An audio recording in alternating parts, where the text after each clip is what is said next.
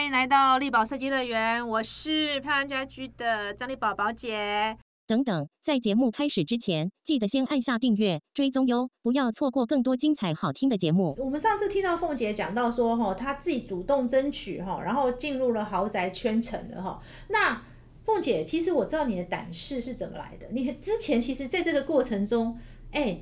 你好像跟黑道有帮你训练胆识，是不是？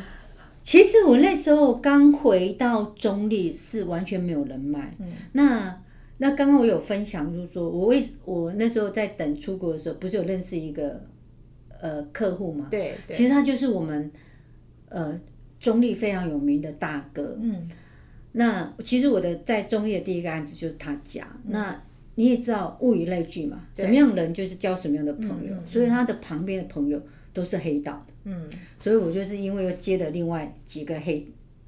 我也不能说他是黑道了，他可能产业有点颜色，有点颜色，有点颜色，对对对对，那可能就是都是从事你也知道电动玩具啊那一类的东西，然后就去做了他家，做完他家，其实我会进入房地产，正是因为这个案子让我远离了整个中立的是非圈，嗯嗯嗯，呃，我做他家的时候，其实我也不知道他是。黑道的段数到哪里？只是到呃，当初做到他家做到一半的时候，我们跟他业主业在现场讨论讨论现场状况的时候，碰到警察包抄，做到被警察应该都吓死了吧？哦，后来我们被带到警察局去，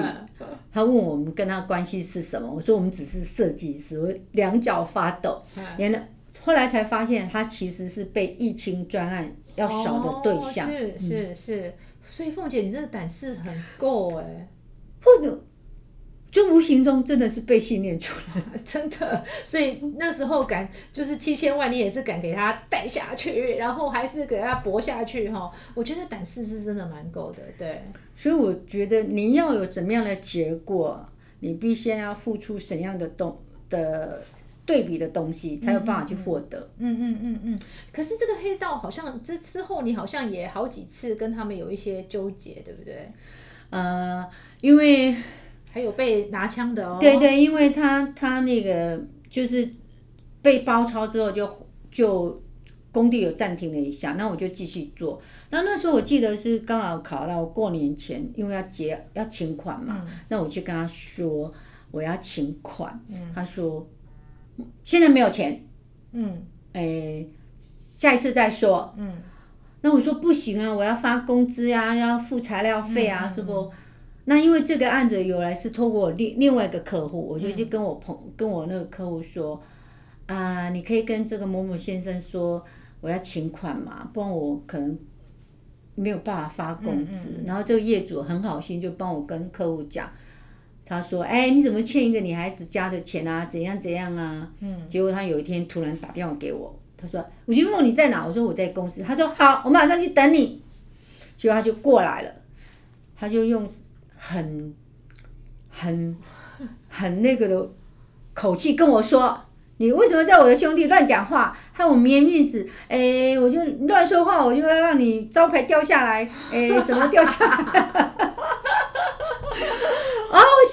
那天在公司，他走了之后，我在公司抖脚抖了半个小时，才有办法开车回家，吓死！所以凤姐的胆识真的是训练出来的哈。对耶，我真的觉得我很佩服你。而且其实你在做呃这个胆识，让促成你主动去争取案子，你也做到豪宅。而且我觉得后来你还下了一个蛮大的决心，就是你觉得你不能只靠奸商，对不对？对。嗯，你好像在呃，你好像在哪一年你就做了一个蛮大的调整？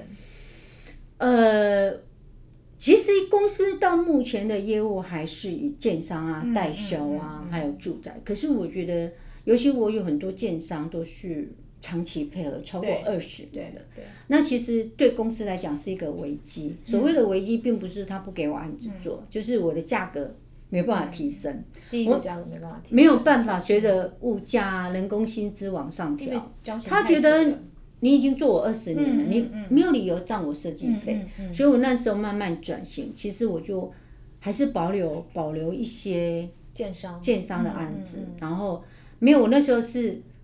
抛掉建代销转建商，嗯，因为建商是我直接客户，对，然后代销是因为个案太竞争，利润太低，对他们要掌控住，，因为他们是包销的嘛，他们包销，所以他们尽量压低他们的成本价，成本价。那其实我们很多会做，然后因为竞争也白热化，对对，所谓的白热化就是当以前这一块是南海市场的时候。很多人不知道，嗯对当他现在这块市场白热化的时候，很多小型设计销价竞争，对，就说我甚至不要钱没关系，对，所以变成我在这个时候我就转型到到建设公司。那嗯其实做建设公司，它的的经经济体更大。嗯，那其实我我当然这里面大大小小规模都有。嗯那我觉得它也促使我的业务非常平稳，因为不管是上市贵的建设公司，或是传呃区域型的建设公司，它每一年都要推案。嗯嗯嗯所以我就转做公社。嗯所以现在好像公共空间的规划设计，占我公司百分之三十五趴的业务的主要来源。那我除了做公呃公共空间的设计之外，我还做他们的工程，嗯，所以这个经济规模经济体又更大。嗯嗯嗯，所以我就直接是面对建商了我不需要去透过代销。以前我是透过代销认识建商，嗯后来因为慢慢的经营，慢慢的我的我们公司的作品受到建商的重视的时候，然后建商其实代销也帮我非常多的忙，因为他们提案嘛，对对，我都会配合他，免费收费帮忙提案。嗯嗯嗯我说一个条件，你接案子接到，你的案业务要我做，嗯嗯，他、没接到就没办法。对。所以我常常会可能一个礼拜好几场就帮代销去提案。对，你也帮了代销不少哎不少，他相对的，他们也回馈我很多这一块的资讯，所以我我有到目前公司有这么多的建设公司的业务往来，其实建呃代销公司帮忙很大。嗯，可是也要我自己去慢慢经营，我觉得还是要让你自己的公司的作品去哎，说话。可是我真的觉得凤姐很厉害，就是说。代销其实你开始发现说，哎，代销这个市场利润开始降低的时候，其实你还是要转到建商，所以你就从呃所谓的借贷中心、呃售楼呃借贷中心，你转到了公社，公社这一块，然后跟建商建立了一个比较直接的关系，合作关系合作关系，所以也让你又转又往上跳了一级。所以我就这样跳，可是我还是保有一些比较大型的代销的外接单。对那现在便宜的样品我呃，这食品我几乎没有做。对，而且其实他对接待，他其实对代销还是很很呃人情意志都有做到哈。譬如说，他还是会免费帮他提案之类的哈，他还是有帮忙一些代销。所以凤姐在每一次事业上都有做一个转型哈，就是发现这个利润不呃毛利已经开始降低，利润不对，你到建商去了。做了公社，那当然接比较大的营造案。可是你后来又发现说，哎，好像不能只做 B 型客户啊，你好像 C 型客户也要做了。对不对哦其实大众从客户这个从代销转建设，我还保留代销的案子，嗯因为代销每一年推的案子嗯形态就不一样。那尤其现在 M M 型消费对层次来。那其实很多 M 型消费，很多的呃，其实有钱人他有一个自己的生活圈，你要打进去是不容易的。对。可是你只要可以透过样品屋直接置入的话，其实对我是有利的，所以我还是保有一些代销。从这边进入，然后进入到建设公司。那建设公司我接触的都成绩就更高了，从老板啊、总经理啊，嗯嗯还有经理人。对哎，他们慢慢看到我们在公社的设计的时候，他们会买豪宅啊，嗯，所以我我的机会又来了。他就你就可以做老板的房子。对。对，所以我现在手上有好几间都是建设公司老板的房子。哦，然后凤姐也发现说，哎，你还可是你开始做行销，对不对？开始转向 C 型的行销这一块。转向 C 型，其实呃，这个话说到二零二零一几年开始，嗯嗯就是不管是代销也好，建设公司也好，或是豪宅也好，其实他们会很重视客设计师的品牌，嗯，跟知名度品牌知名度。后来我那时候从二十二零一五年开始参加国际比赛，嗯因为我想利用这个得奖去创造一些知名度跟嗯品牌价值。我二我连续三年，三年到四年就参加呃德国 IF 啊 Riddle 啊对，还有还有 Red Door，还有有美国国的那个 Best of of Year，然后还有反正英国的房地产，嗯。还有意大利，什么人参加比赛，全部参加一遍。哦，三年前其实别人还没参加比赛，他就已经在参加比对对。赛了。，然后他到二十二零一八、二零一九，我觉得可以了，嗯，就把所有的奖项，差不多十十几个国家的奖都拿完了，嗯，都拿完了，拿完一轮之后，他也发现说够了，够了，够了，够了。因为我觉得现在被给年轻人去比赛，对，现在真是多到不行。但是你好像也发现说，除了得奖以外，你还开始要做一些比较面对消费者端，对开始分散你的呃，因为以前比较集中在建商代销。然后住宅住宅，可是住宅是大部分都是因为地产的关系而来，所以你开始也其实我开始在慢慢经营，呃土西的客户土。西的客户。那现在公司土西的客户有四十，是我的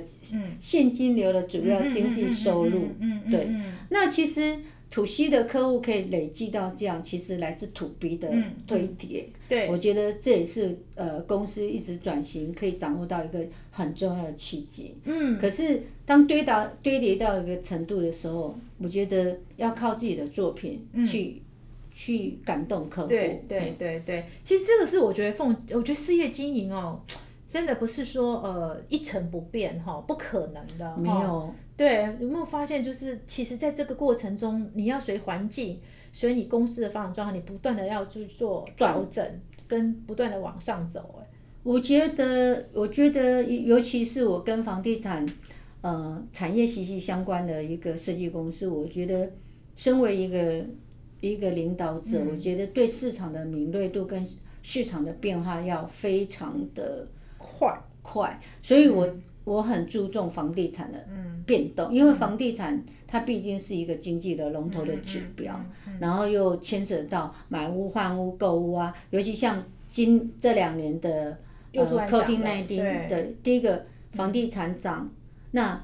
房地产豪宅的量缩。量缩量缩，首购了起来，因为总价高，嗯，那当然，这个也不会影响到我公司整个在业务的分嗯配，因为这个是在三年后的事，因为现在是预售市场，所以我在当下就把握大量的外接待。嗯嗯嗯。光我去年就做了快十个外接待，所以你看，他对哦，凤姐，你对环境的面那个敏感度真的很高哎、很高。你对，很高。所以你这阵子其实现在主力就是放在地产，因为现在大家就这这这阵子房地产很好，所以很多接了很多接待中心，然后结束之后刚好就接预售，对不对？对预然后售成屋那。那你现在预售多是、是代表建商的推案量大，嗯嗯嗯，所以公社的量增。对，公社有量增的哈，你看接待中心在公社要先完工公社嘛，然后才会交屋嘛，所以其实是有次序的。它有次序。哦，它有次序。其实我这次啊，在采访那个一百大的时候啊，我有发现，其实大家一直在讲风险管理，风险管理哦。其实风险管理有两个很重要的观念，第一个就是现金流，哈、哦，现金流其实是呃你在做风险管理的时候一个蛮重重要的。要的对，那第二个其实就是业务分散，就是你要懂得业务分散，你也不能过度的呃压在某特定的的一个市场，对不对？对，像我公司美其名这样看，好像都以房地产为主。其实我分散，我分成四大部分。嗯嗯，代销当然我要保保留。对。那偶尔有几个有交情的客户嗯找打我找食品屋，我还是会打。是。然后还有代销的接待中心、样品屋，对。算是蛮主力的，因为它的经济量体太大，太大了而且我觉得它是对我公司在外部的一个广告是蛮大的，因为一个外接待在那，对，那毕竟很大嘛。然后再来就是建设公司的公共，嗯，建设公司像我们建设公司的案量很多，再来就住宅。那虽然说现在呃整个豪宅量缩，可是有豪宅能力的客人还是有很多，对，他还是会。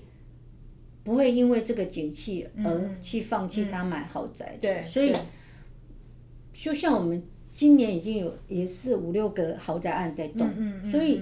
它的市场有一定的稳定性，不会因为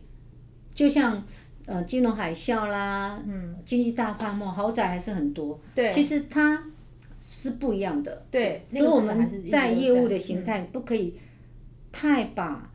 太做单一市场，嗯嗯嗯，当你在做单一市场的时候，你的风险相对提高。对，所以还有个一般住宅，所以有四大嘛，一个是代销，还有建代销是接待中心，然后然后样品屋，然后再就是建商的公社，然后豪宅市场，然后再一般是住宅市场，住，宅市场。哇，所以其实凤姐等于是把整个市场面铺的很好，哎，在经营管理上，难怪她，我这次采访哈，真的我有很深的感触。刚刚在呃上一集我也在讲过，就说哎，采访那种超过二十年的，尤其是过二十五年，很多公司其实是走到一个，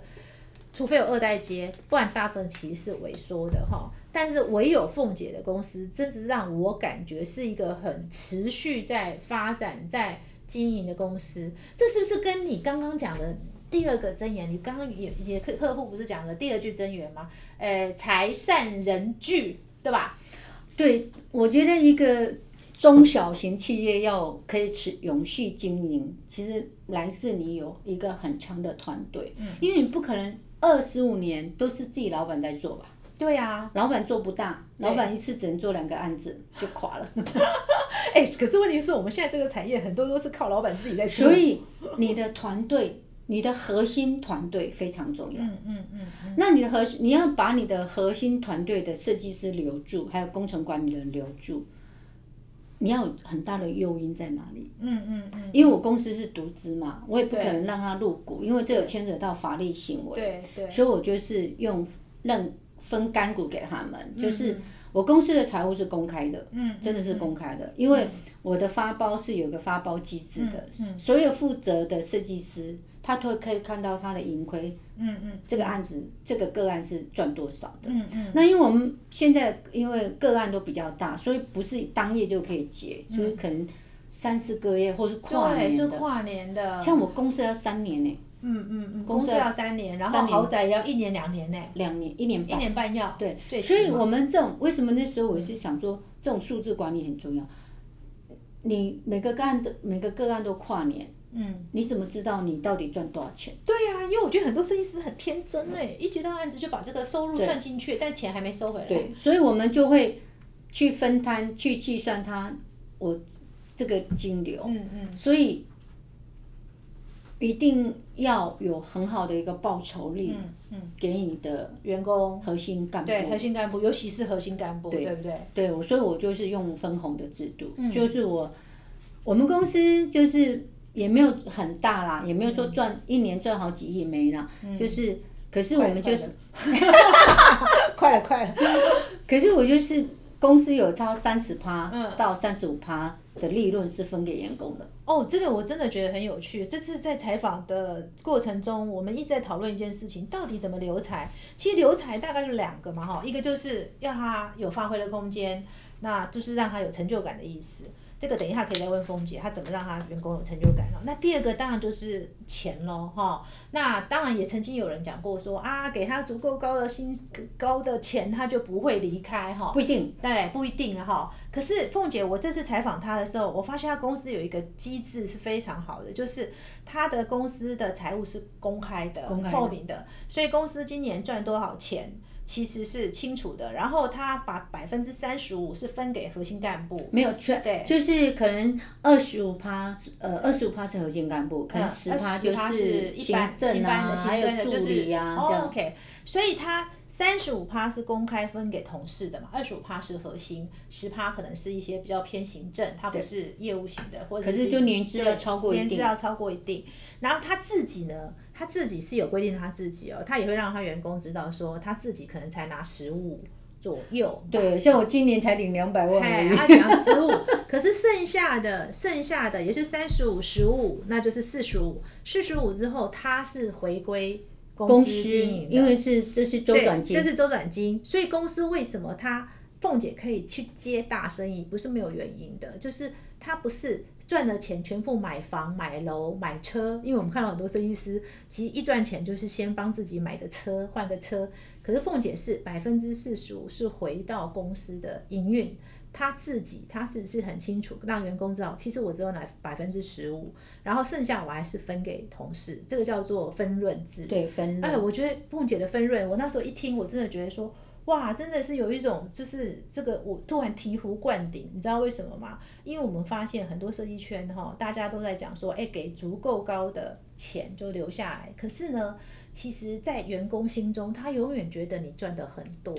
因为他会觉得说，老板一下开 POSH，一下子又对，换其实很911多同行都在讲，对，然后一下又买了房了。他永远都觉得说，哇，可是你好像给我很高的薪水，但其实我永远都没有你拿的多。其实像我买房，我买车，我买车一定是用公司分期贷款买的，嗯，我让员工知道，嗯你凤姐没那么有钱，是，这是其实是有必要的，对，即使我有能力去用现金买，嗯。我也不会去嗯这样做。第一个，因为税务的问对，题；税务的问第二题个就是说，让员工知道，凤姐买一台车都要用公司对对对。分期去付给银行的，对，这是第一点。那买房呢，其实呃，有些有些是我用投资的角度，嗯嗯。我甚至会结合我设计师，我们也会投资，就是说跟设计说，哎，我现在要投资这个标的物，你要不要入股？嗯嗯嗯嗯，呃，一人几百，然后就买，然后卖，再分润给大家。所以凤姐还会帮员工创造另外一种收入，这也是蛮特别的哈、所以员工都可以跟了很久。可是我们知道，除了钱以外，成就感很重要。你怎么满足他们成就感？呃，其实最主要是因为我的公司的案子比较必须要符合市场的挑战。嗯嗯，这个舞台对其实对有设计能力的设计师来讲是很吸很有吸引力的，嗯。而且它不是做单一单一产品，他今天不会一整年都画画住宅，他可能这个月画商业呃画，我们还当然还会接一些商业空间，可是这量体在我公司它不到十趴，嗯。它你看一个大型的交易中心几百平，它挥洒的空间非常大，嗯嗯。然后客户的形态不一样，嗯。所以还有公社，像公社我就学他们玩，嗯。我觉得这个没有没有客户的，嗯嗯你你怎么玩都可以。嗯嗯嗯，你不会说，哎不行，你要改一下这个，改一下这个，不会。不会。不会，因为我发现很多设计师其实啊，他留不下来很大的原因是因为老板始终想牵着你的手没有没有没有没有。我就是我呃，通常像公社是属于比较市场曝光度跟有还有呃企业的品牌文化，我大概了解他这个工地可能要卖一瓶卖五十万，一瓶要卖六十万，一瓶要卖九、我把课程设定给他，嗯，还有整个 layout 是我先会跟客户谈好，嗯，就是因为这开会要花很冗长的时间，嗯，我比较不会浪费设计师的时间，嗯嗯。我像这种开会这种主轴核心的东西，我都去跟客户，然后顺便可以跟客户聊聊天啊，套套嗯嗯，交情啊，交情啊，这样就是培养一下交情啊，聊一下现在市场的变化。对对。对所以我整个在初稿的定案给他，我会丢他一个方向，嗯，然后我也叫设计师提案，嗯嗯我会叫设计师说，我你先找示意图给我看，嗯嗯我的是不是我跟客户沟通一样，然后 OK 没问题，他们就开始发展，嗯嗯嗯，所以其实台中间我就不会再你就不会介，再介入，所以一开始其实还是需要你过去跟客户稍微挨，还是要啊，那是那个就是基础，因为毕竟我对整个他要的东西跟这个图面这个代这个图面的的一个动线，其实我是蛮强的，嗯嗯，所以整个 layout 还是我会先你会先构一下，然后先够好，我会先丢给助理帮我完稿，完稿再丢给主设计师，所以我们这个还是有个流程的，嗯嗯嗯，就像跟豪宅一样的客户，嗯。虽然他们都知道不是我画的，可是所有的从丈量看现场到挑任何软件，我全程参与。嗯嗯嗯，所以其实。所以其实一呃概概念图基本上还是你会勾一下，但是你就是放手让设计师去发挥了，然后后面的软装这一块你也会参与，这样我软装一定参与对一定参与，因为这本来就是你很很感兴趣的配色还有配配色，因为我觉得，尤其住家配色非常重要。嗯嗯，所以你就觉得说你要给员工一个很好、很很大的空间，他们非常大，嗯嗯嗯，他们非常大到我觉得我都不理他们。哎，可是你你你这个过程多少多久去培养这样的核心干部？因为很多设计师常常就是没有办法，就是员工到了一个年限就是想离开啊。其实我觉得要知才而用。嗯嗯其实我们公司有二十几个，也不见得每个都是一线的。我我我是有分的哦，嗯嗯嗯嗯一线、二线、三线助理设计师。嗯嗯嗯那我会，因为我的案子比较广，譬如说有些低价的，其实有时候我是接回来，不是因为我业务需求，嗯，我要让我那些助理设设计师是嗯。去执行，去训练他们的经验，然后主设计师知道嗯嗯嗯，这样。嗯，所以其实你公司是有层级的，有层级。有呃，可能是主案设计师，然后设计师，然后还可能是主持设计师，然后再助理设计师，对对对你是有分层级，有分的。所以他们在进阶的时候，其实你们也会，你也会给他方向，对吧？会，对，就是说，哎，你告诉我助理设计师到什么程度，你就可以升设计师。我我会给他们试，嗯嗯，我会跟他说这个你去试，嗯亏钱也没关系，哈，哦亏钱也没关系。或至少不赚也没关系，就是呃，像我们最近就有那种，就是因为现在有很多那种。现在很多新社区有那种法规是那种商业区啊，商业区就是四楼以下要住宅，要办公，五楼以上才住家。那住宅这一块是不能由建设公司盖的，一定有是我设计公司做。那我们就跟他说，这预算你去练，嗯，第这个没赚钱没有关系，可是我的管销有就好了。嗯嗯，我让他嗯。可是不是全部放啦，就是主主要的平面我会看，嗯，呃，设计图为我有空看，不然就请设计师看。OK，原则上你还是会去很去，当然你不可能都全全部都让他赔钱，不可能啊，还是要就说你会去算精算出说，哎，我们公司大概多少容许度，你还是。因为我有一个发包机嗯制，我在发包任何一个工工程的时候，我的预算表要先出来。嗯嗯嗯嗯，譬如说，我的呃呃预计发包多少钱，嗯我的管销大概占多少钱，我的修缮费多少钱，我的税金啊，用税金一定有上次凤姐来分享的时候就有讲过哈，她其实她的单案的那个已经算是尽力了哈，因为很多设计师都在算单案的时候很容易就是我今天收的客户多少钱，然后发包多少钱，然后最后付出多少钱，可是凤姐已经。精算到每一个案子，它投入的管销费用，包含人力、包含租金，然后包含税金等等，管销费用都算进去。有时候连加班费都要并入。都都要并入，所以它其实连日后的维修费用，我有提列，它也有提提列，然后最后你们还有一个百分之十七的营业税等等的，其实它都是会用摊提的方式摊到每一个案子，平均摊平均摊，所以它的案子其实他们家的单案毛利已经算的非常准了。其实很准，所以我就大概，因为为什么我会这样算？因为就像刚刚我有提，其实我们都个案都是跨年度的，对。其实久了，他你的人事管销会一直递增，对，那你你没有感觉。嗯嗯，比如说我这个个案可能跨年度，或是像我公司要跨三年到四年，哦对，因为公司最少跨三年嘛，那我一定要先把这些该提类的管销先提出来，对对。然后再其实。其实时间室内设计公司的呃获利与否，其实跟时间跟成本，实际不是不止实际支付的成本，其实时间成本也很高。哦，对，支付时间拖成本越长，还有就是时间拖很长，里面的风险就会更高。对，因为风险值很高，因为环境会变化嘛，万一奸商做到一半做不下去，等等等。所以哦这个就是在你第一个时间，你要先有一个预设值。嗯嗯嗯嗯，所以凤姐其实是我看到设计公司真的以经营管理讲，我觉得它其实是非常完整的哈。那跟我我我真的是认识了凤姐才知道她这这么多精彩的故事。但是凤姐我很好奇，公司也到二十六二十六年了，你觉得你未来的公司发展你怎么看待啊？呃，其实呃这几年我一直一直在思考，尤其我看到很多前辈退休之后公司就结束掉。对，那其实我有跟我几个核心的呃主设计师在讲，就是公司的资源就是你的资源，可是我即使我即使五年后我我要逐逐步往幕后的话，其实我还是会辅导他们，就是利用公司的资源，嗯嗯去继续执守。那其实是二十年后，他们要如何经营到某某一个程度，其实是很难。嗯，其实我们很难去做预测，就这是最只是说在我还有能力的状况之下，呃，我们公司的资源是会给他的。所以是你你的想法是未来公司的资源会给这些几个核心的干部，你自己也会慢慢退嘛，哈，因为未来希望公司能够永续经营，对，当然，嗯站在任何一个一个创立这个公司的一个期望，当然可希望他可以这个这个，我觉得最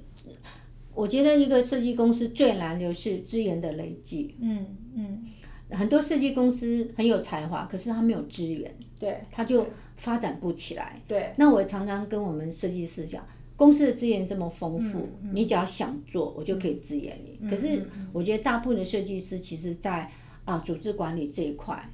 公司管理是欠缺的。嗯，这是比较呃，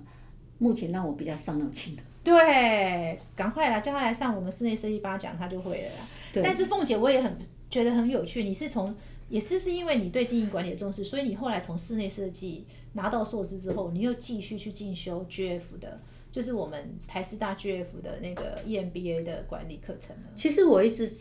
我我一直呃在学习，也不是因为我要拿很高的学历，嗯因为我觉得你透过学习，你自己才有很多的动力。对，你的动力会影响到你的员工，会影响到你的客户。嗯嗯嗯嗯，其实，嗯，我自己可以感受，我客户对我的评价，我员工对我的学习态度，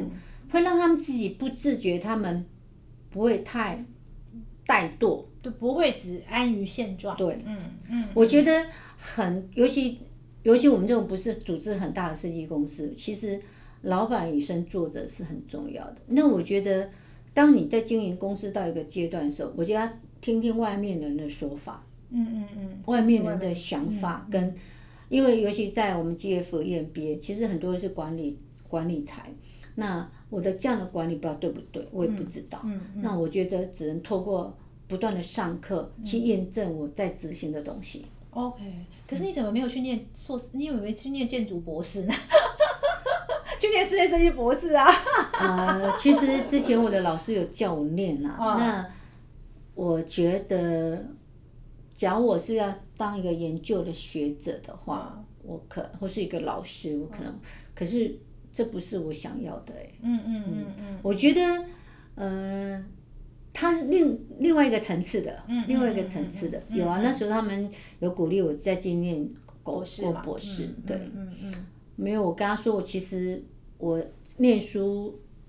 不是说我要达到一个学术的地位很高很高，我是觉得在我的产业的运作之下，我可以有不断注入新的一个思维，尤其在你经营公司二十六年，跟我从事，其实我从事室内设计三十年，你可以借助别人的一些成功的例子跟经营管理的策略，可以再让你现在的公司可以再修正。我觉得这再是这是我想要念书最大的一个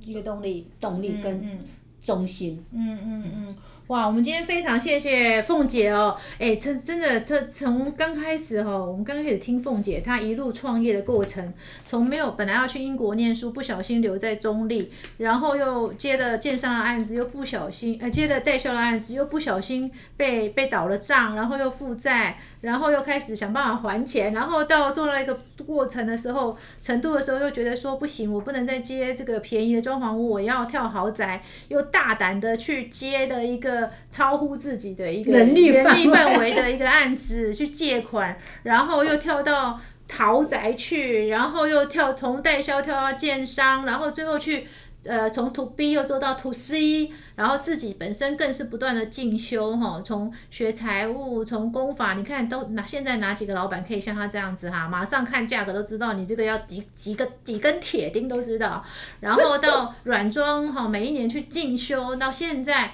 去念完呃设计室内设计硕士之后，又去念一个管理硕士哈，我想一个公司的经营真的不是一件这么简单的事情，绝对不是就是说我今一年做几个案子就好了，要长久经营，它真的需要非常呃，必须要经营者一个非常自己一个长期的规划，最重要是这呃经营者持续的学习。那我们今天非常谢谢凤姐来喽，谢谢谢丽宝，谢谢谢，谢谢。